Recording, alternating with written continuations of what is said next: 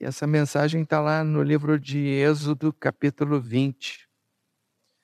Capítulo 20, versículos de 8 a 18.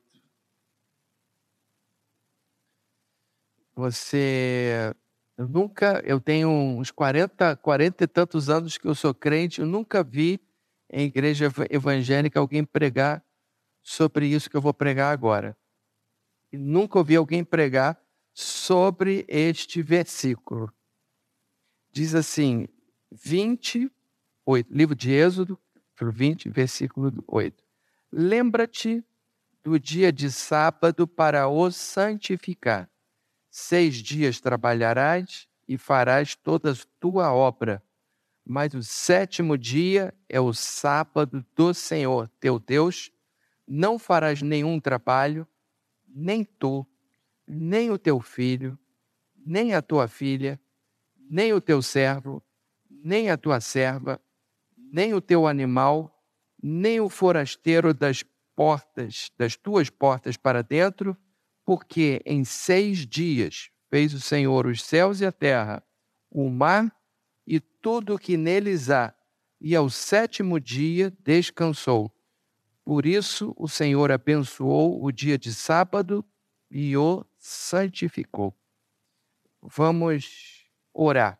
Senhor nosso Deus, nosso Pai, o Senhor tem me falado muito a respeito deste versículo eu quero te pedir a tua ajuda para explanar este assunto aos meus irmãos, que eu te peço e te agradeço, em nome de Jesus Cristo. Amém. Irmãos, eu gostaria de fazer uma reflexão hoje com vocês sobre o descanso. Nós vivemos numa sociedade que descansa cada vez menos sei se você já reparou isso. Isso é um problema que vem desde a Revolução Industrial. A partir de fin final do século XVIII, a indústria foi mecanizada e, posteriormente, a agricultura também. Então, você imagine que até o século XVIII, um artesão ele fazia um sapato. E ele fazia um sapato em, vamos supor, em duas semanas. Estou chutando. A partir da Revolução Industrial, uma indústria faz 100 sapatos por dia. E aí, o que, que acontece? A máquina ocupa o lugar do homem e o emprego passa a ser uma coisa mais escassa. E como o emprego passa a ser uma coisa mais escassa, o pouco emprego que tem é muito difícil de encontrar e, além disso, esse a exploração de uns poucos para a maioria é cada vez maior. Todas essas doutrinas socialistas, elas aconteceram justamente nessa época, porque por causa da mecanização da indústria, um punhado de pessoas aumenta a sua riqueza e um grupo enorme de pessoas se empobrece. O homem trabalha mais e com uma remuneração menor trabalha-se mais e descansa-se menos. A partir do século XX, entram em cena os eletrodomésticos, até chegar na década de 50, o pós-guerra, em que surgiu a televisão, surgiu a geladeira, surgiu a máquina de lavar prato e a máquina de lavar roupa. E muita gente pensava que maravilha, as mulheres agora vão poder descansar. E eu me lembro que a minha, minha mãe falava assim, que, que quando ela era jovem, lá na década de 50, o sonho, na década de 40, o sonho dourado das moças casadoiras era ter um, um, um, um apartamento com uma geladeira. Imagine, era uma geladeira. Ah, ter uma geladeira, uma máquina de lavar roupa. E aí as pessoas passavam. As, as moças casadoiras, né? Pensavam isso, que maravilha. Será que melhorou a qualidade de vida das pessoas? O, o emprego se torna cada vez mais escasso e o que, que acontece? A mulher se vê obrigada a entrar no mercado de trabalho e a mulher, além de ser dona de casa, ela passa a ser profissional para ajudar na renda do marido, porque somente o salário do marido não dá conta do recado. Então você perceba que as pessoas trabalham cada vez mais para receber uma remuneração cada vez menor. No mundo pós-moderno, aí a coisa piorou mais ainda. A partir do século 21, nós vivemos num mundo em que a máquina ocupa cada vez mais o lugar do homem. Quando eu era criança, você ia lá no banco e tinha um monte de gente ali no banco e um, e um, um, um, emprego no banco era uma coisa muito cobiçada. E fulano fez prova para o Banco do Brasil. E uau, que emprego maravilhoso. E você entrava no Banco do Brasil, tinha um monte de gente para te atender. Aí você fazia aquela fila, eu quero saber o meu saldo. Aí chegava uma pessoa lá e ia e olhava o seu saldo, escrevia o seu saldo. Ah, eu vou fazer um cheque, eu vou retirar tanto. E um monte de gente para te atender. E no metrô tinha um monte de gente para te atender naquela fila. Hoje, meus irmãos, a máquina faz tudo, porque o mundo é completamente digital. E se você for para os Estados Unidos, aí sim que você chega lá no metrô, não tem ninguém, não tem um ser humano para te atender. É tudo através da máquina. O que que isso quer dizer? Que a máquina ocupa cada vez mais o espaço do homem. E, e aí o que, que acontece? As leis trabalhistas elas vão se afrouxando, entendeu? A estabilidade desaparece, um emprego, um emprego público como o meu, eu, eu entrei para a orquestra do Teatro Municipal, irmãos, e eu tinha estabilidade, ninguém podia me mandar embora, e eu, e eu trabalhei a minha vida toda ali naquele emprego, e era um salário razoável, dava para eu sustentar as minhas filhinhas e aquela coisa toda. Tem épocas que estava muito apertado, mas aí eu dava umas aulas de flauta. Hoje em dia, irmãos, não existe mais concurso público e as pessoas lá no Teatro Municipal que são contratadas são contratadas por um ano para ganhar um saláriozinho deste tamaninho, sem saber se depois elas serão recontratadas findo esse contrato de um ano. Essa é a realidade que nós estamos vivendo. E aí o que, que acontece? As pessoas têm que trabalhar cada vez mais e não tem tempo para descansar. Trabalho com emprego formal, com carteira assinada, se transformou numa coisa cada vez mais rara. E isso obriga as pessoas a se virarem como elas podem. Trabalha-se muito mais e se descansa muito menos. Outra característica desse mundo pós-moderno, além dessa, dessa esse domínio da máquina, sobretudo, sabe o que, que acontece?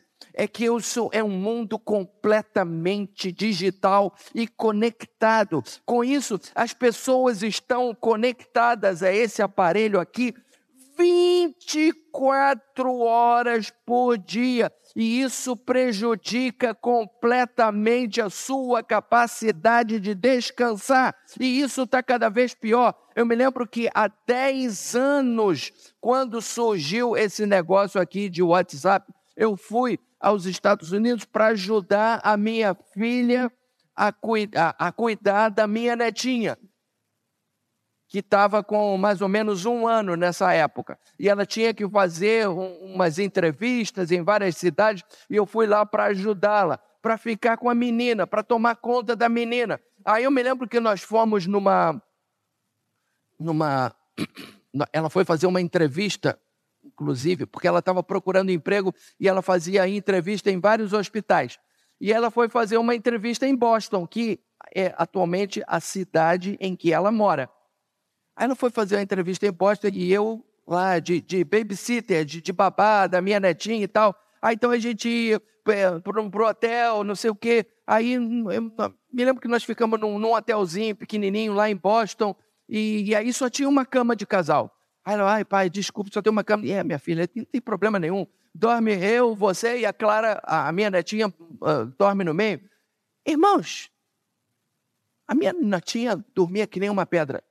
A Margarita, minha filha, recebia mensagem de WhatsApp. Recebeu mensagem de WhatsApp a noite inteira. Eu falei, minha filha, escuta aqui.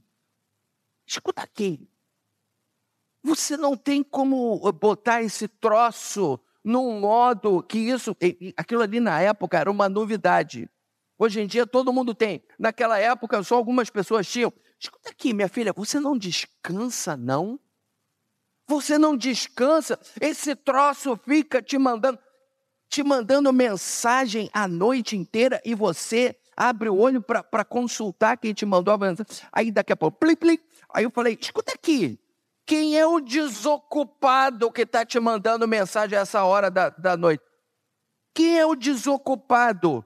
Aí ela, ai, minha cunhada, escuta, ela não tem nada o que fazer, não. E você não, não vai botar isso num modo que, que te permita ter um, um, uma noite de sono que, que te permita estar descansada amanhã para você fazer essa entrevista. Ah, pai, é que às vezes pode ser uma, uma coisa importante.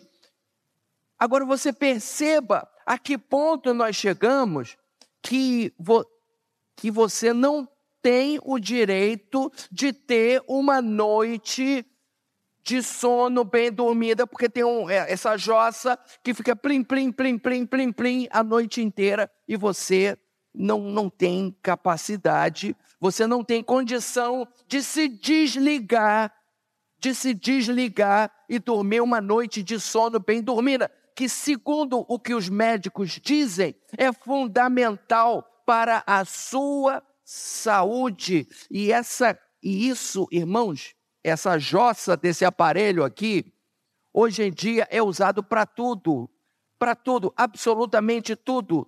E sabe o que, que acontece? Isso cria uma, uma, uma espécie de adição a esse aparelho de uma tal forma que as pessoas já não têm a capacidade de desenvolver uma, uma atenção plena àquilo que elas fazem.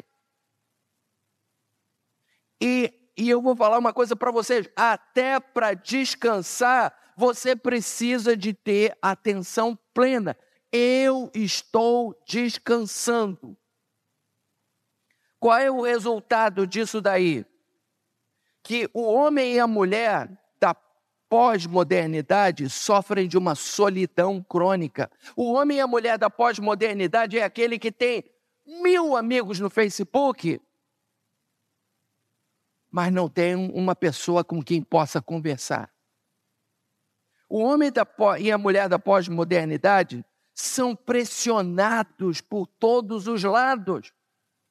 É o caso da minha filha. Minha filha e meu genro, muitas vezes, e aí, ah, hoje você está de folga? Não, hoje eu dou on-call. O que, que é on-call? É que podem ligar para ela a qualquer hora do hospital e ela, e ela tem que ir para lá. Então parece que ela está descansando, mas não está. Parece que ela está relaxada, mas não está. O homem e a mulher da pós-modernidade são superficiais. Os relacionamentos são superficiais, as conversas são superficiais, as músicas são superficiais, os objetivos das pessoas são superficiais. Você, basta você ver qual é o programa que tem mais é, audiência na televisão. É Big Brother Brasil, BBB. Aquilo ali é uma superficialidade total e absoluta. Aquilo não te enriquece em nada. É, uma, é um lixo total e absoluto. Aí você vai me dizer assim, pastor, e aí, para que, que você está dizendo isso? Que eu quero dizer para vocês é que existe um ensinamento bíblico sobre o descanso, ao qual nós não estamos dando importância. Nós não estamos dando importância. E é por isso que a nossa sociedade está doente e é por isso que tem muita gente fazendo depressão e pânico e etc. E tal. Então, o que, que a gente percebe aqui? Primeiro, que o descanso é uma obrigação, é um dos mandamentos aqui do decálogo. Aí você vai me dizer aqui, escuta, mas a gente precisa então guardar o sábado? Não, não, eu não estou falando isso, em nenhum momento eu falei isso. Por que, que a gente não guarda o sábado? Presta atenção aí, você que está me ouvindo. No dia que chegar um, um adventista do sétimo dia, radical, e perguntar por que, que nós não guardamos o sábado, então você saiba agora por que, que nós não guardamos o sábado. Primeiro, porque isso daqui é uma prescrição para Israel. É uma prescrição para Israel. Segundo, o mandamento da guarda do sábado não figura no Novo Testamento. Todos os demais mandamentos do Decálogo, todos eles, eles têm uma repercussão e, e, e sobre eles alguém fala lá no, no, Novo Testamento. O sábado não. Não existe nenhum mandamento para se guardar o sábado no Novo Testamento. Então é por isso que a gente não guarda o sábado. Terceiro, Jesus ressuscitou num domingo. Quarto, a igreja, desde os seus primórdios, guardava o primeiro dia da semana. Ah, foi uma invenção da Igreja Católica? Não foi. Você pode observar lá no livro de Atos, é, capítulo 20, versículo 7, que a igreja já guardava o domingo. 2 Coríntios 16, 2 vai, vai dizer lá, lá no primeiro dia da semana, separem as coletas para os pobres, etc. E tal. Isso o apóstolo Paulo falando lá na década de 50 do século I. Então, desde o início do cristianismo, a igreja guardava o domingo e não o sábado. No entanto, então você deve guardar o sábado? Não, não, não é necessário. No entanto, o princípio do mandamento, esse sim deveria ser guardado. Dá para você dizer um amém por isso? O princípio do mandamento, o espírito do mandamento, isso deveria ser guardado. O que é o espírito do mandamento? É que você precisa de uma fração do seu tempo, você precisa descansar. É, tem uma loja de, de eletrodomésticos lá em Nova York, que você entra no site deles, a loja se chama BH. BH. E eles conseguem vender mais barato do que tudo. tudo. Eles, eles são muito barateiros. Agora, tem o seguinte: você pode comprar pela internet, é uma maravilha. Agora, tem o seguinte: no período do sábado, eles não funcionam e o site não funciona. Olha que coisa interessante. Você pode comprar em qualquer horário, em qualquer dia da semana, menos no período do sábado. O que, que isso tem para nos ensinar, meus irmãos?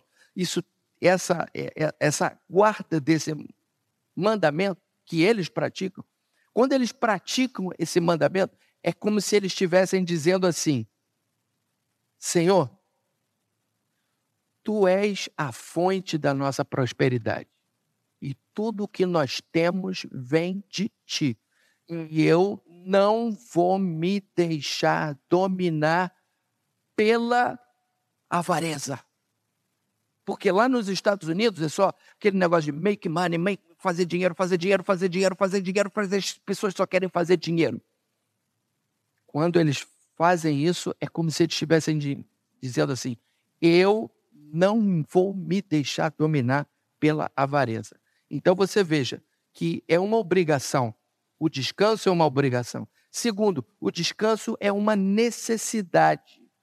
Jesus falou assim: o sábado foi estabelecido por causa do homem e não o homem por causa do sábado. Então, o sábado é uma necessidade para a pessoa que tem um trabalho extenuante, ela precisa de um dia para não não descansar e não pensar em trabalho. Irmãos, na década de 90, eu, além do meu trabalho no municipal, eu dava aula numa escola, eu tinha aluno particular, eu estava terminando a minha faculdade de música, eu estava fazendo seminário teológico, eu fazia visita do hospital, eu fazia, eu regia o coro da igreja, eu visitava os doentes da igreja, eu, eu, eu fazia, dava aula na escola dominical. Agora eu fico pensando, meu Deus, como é que eu conseguia fazer tudo? E eu ainda tinha mulher e três filhas. E o Senhor queria que eu fizesse tudo isso. Mas chegava o sábado, o Senhor falava assim para mim: hoje você não vai fazer nada. Hoje você vai cuidar da tua mulher. Das. E às vezes eu ficava assim, gente, mas eu preciso preparar minha aula de escola dominical de amanhã. Aí o Espírito Santo falava comigo: hoje você é das suas filhas assim como era o sábado, podia ser o domingo, mas acontece que domingo eu tinha escola dominical, tocava no culto, ensaio do coral e depois tinha, mas o culto da noite que eu tocava no culto da noite. Então, o que, que acontece? Muitas vezes o dia de domingo não é um dia de descanso para nós.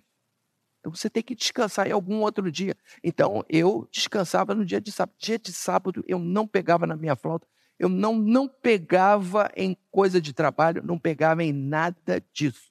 Então, é uma necessidade, é uma obrigação e é uma necessidade. Por outro lado, é um privilégio também. Lá no texto de Hebreus diz assim: portanto, resta um repouso para o povo de Deus, porque aquele que entrou no descanso de Deus, também ele mesmo descansou das suas obras.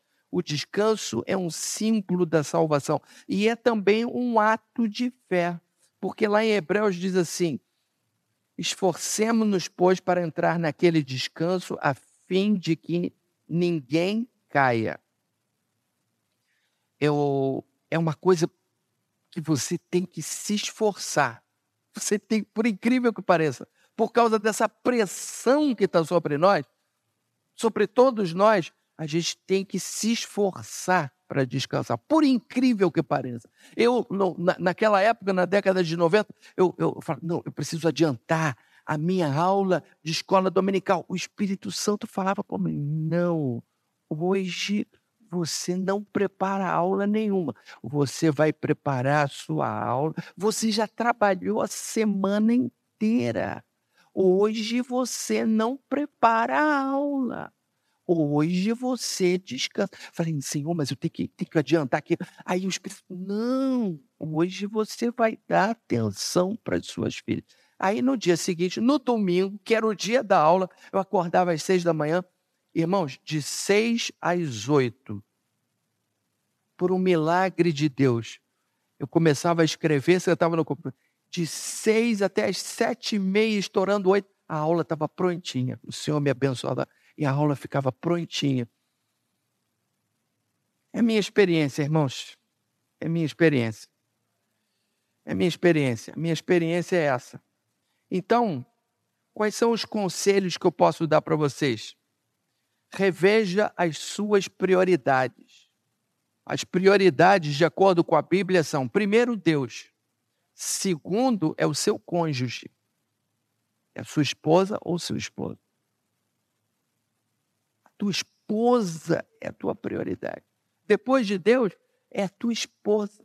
Depois da tua esposa, é o teu filho, a tua filha. Depois do teu filho, é o teu trabalho. E depois do teu trabalho, aí é que vem a igreja. A prioridade é essa, de acordo com a Bíblia. Segundo, observe o ensinamento bíblico sobre o descanso. Jesus Cristo teve um momento que os discípulos chegaram assim, olha só, os demônios se nos sujeitam. Aí a palavra de Deus diz assim: Vinde comigo repousar um pouco. Porque a Bíblia diz que eles não tinham nem tempo para comer. Aí o Senhor não. E aí a Bíblia diz que eles entraram num barco e foram lá para um lugar solitário. Você precisa de um lugar e de um tempo solitário, você com a sua mulher, você com seus filhos, em que o celular não vai tocar.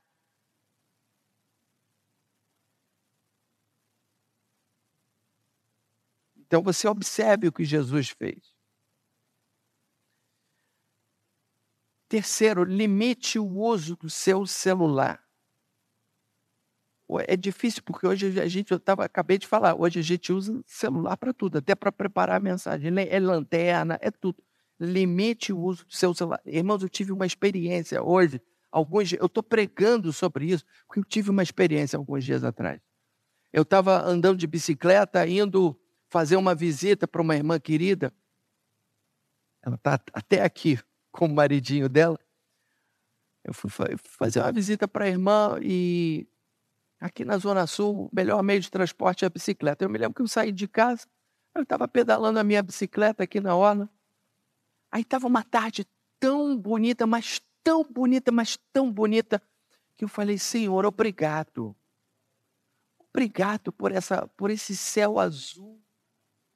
Obrigado por esse mar. Obrigado por essa brisa que vem na minha direção. Obrigado por esse sol que está se pondo. E aí na minha frente tinha um sujeito pedalando devagar em zigue-zague. Aí eu fiquei assim, puxa, mas esse cara andando em zigue-zague, por quê? Porque ele estava pedalando e olhando no celular. Aí, irmãos, aí eu fiquei indignado com aquilo. Falei, que mundo é esse em que a gente vive, em que as pessoas não podem nem parar de olhar o celular na hora que pedalam uma bicicleta? E aí o Senhor falou comigo: olha só, você acha que ele está desfrutando do que você está desfrutando? Não está. Aí o Espírito Santo começou a falar comigo. Aquela moça que te atendeu ali no metrô, que você foi pedir uma informação para ela, e ela estava olhando para o celular, você acha que ela estava ali disponível para te atender? Ela não estava. Ela me olhou com cara feia. Por quê? Porque eu tive que interromper o que ela estava fazendo no celular. Ela não estava. A, a lealdade dela estava dividida. Aquele personal trainer de lá da academia que estava orientando uma senhorinha que estava fazendo abdominal. A senhorinha estava fazendo abdominal e ele, em vez de estar tá ali orientando a senhorinha que estava fazendo abdominal, ele estava olhando o celular. A cuidadora da sua mãe, que estava, que deveria estar cuidando da sua mãe, ela está ali olhando o celular. Ela está olhando o celular. E hoje eu tava, peguei um engarrafamento ali em São Conrado, e ali, e na, no sentido oposto, as pessoas estavam paradas.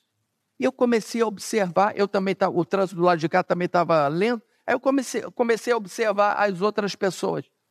Estavam todas com o celular na mão. E o motorista do Uber ele, na hora que ele para no sinal, ele, em vez de olhar o trânsito, ele está respondendo mensagem. O que, que acontece com isso, irmão? O que, que acontece? O que, que acontece? Chico, as pessoas estão cada vez mais superficiais no que fazem. São péssimos profissionais e o pior de tudo, não conseguem descansar, porque para você descansar, você precisa se, se desligar de tudo. Para você descansar, você não pode estar tá pensando nisso daqui em milhões de outras coisas. Então, limite o uso do celular e procure dar atenção plena a tudo que você faz. E por último, aprenda a eventualmente dizer não às pessoas e a você mesmo. Nesse dia que eu fui visitar essa irmã querida, a Elisa saiu, não, eu vou assistir um show de música, não sei, vem comigo, você tem que ver comigo, e, e, porque é uma vizinha nossa que toca aqui. Eu falei para ela, olha só, eu adoraria ir, mas eu estou cansado. Eu estou no, no batente hoje desde 8 horas da manhã, e já são 6 horas da tarde. Se desculpe, eu, não, mas você vem. Eu falei, não, eu não vou. Eu não vou porque eu preciso descansar. Então, eventualmente, você tem que dizer um nãozinho, ou para as pessoas, ou para você mesmo. Irmãos, é, essa palavra é para você que trabalha, para você que dá, dá, dá duro, é para você que, além de estar tá se gastando no seu trabalho, você está se gastando na obra de Deus. Essa palavra é para você, minha irmã, que além de ser dona de casa, você também tem que trabalhar fora. Essa palavra é para você que que não encontrou um emprego formal, mas não obstante isso, você está ali ralando no seu emprego informal e ainda está dando duro aqui na igreja. Para você, eu te dou essa palavra de advertência e que também é uma palavra de conforto. É uma palavra de conforto. O Senhor está olhando o seu esforço e o Senhor deseja o melhor para a sua vida e Ele deseja que você descanse. O Senhor não quer te levar à exaustão. Quem quer te levar à exaustão é o inimigo das nossas almas. Agora, se você é um vagabundo, se você é dessas pessoas que não estão interessadas em trabalhar, se você é dessas pessoas que ah, vem pela manhã, mas não vem à noite, não se interessa pelas atividades da sua igreja, vai ter o evangelismo, mas você não está interessado em participar. Então, essa palavra não é para você. Essa palavra é para você que está duro. Eu sei que muita, muita gente está duro aqui. E muita gente não encontra mais tempo para fazer o tudo que tem que fazer. Chegou um momento de você pensar, de você reavaliar suas prioridades e de você dizer: Senhor, a tua palavra manda que eu separe um, uma fração do meu tempo para eu descansar. Isso é saúde para mim. Eu não quero ficar doente. Eu vou separar um tempo para descansar e eu vou dizer não para determinadas solicitações e eu não vou ser uma pessoa superficial e eu vou é, é, disciplinar o uso do meu celular e eu vou disciplinar melhor as, o meu tempo e eu vou disciplinar melhor as minhas prioridades. Vocês podem dizer amém por isso? Recebam essa palavra em nome de Jesus.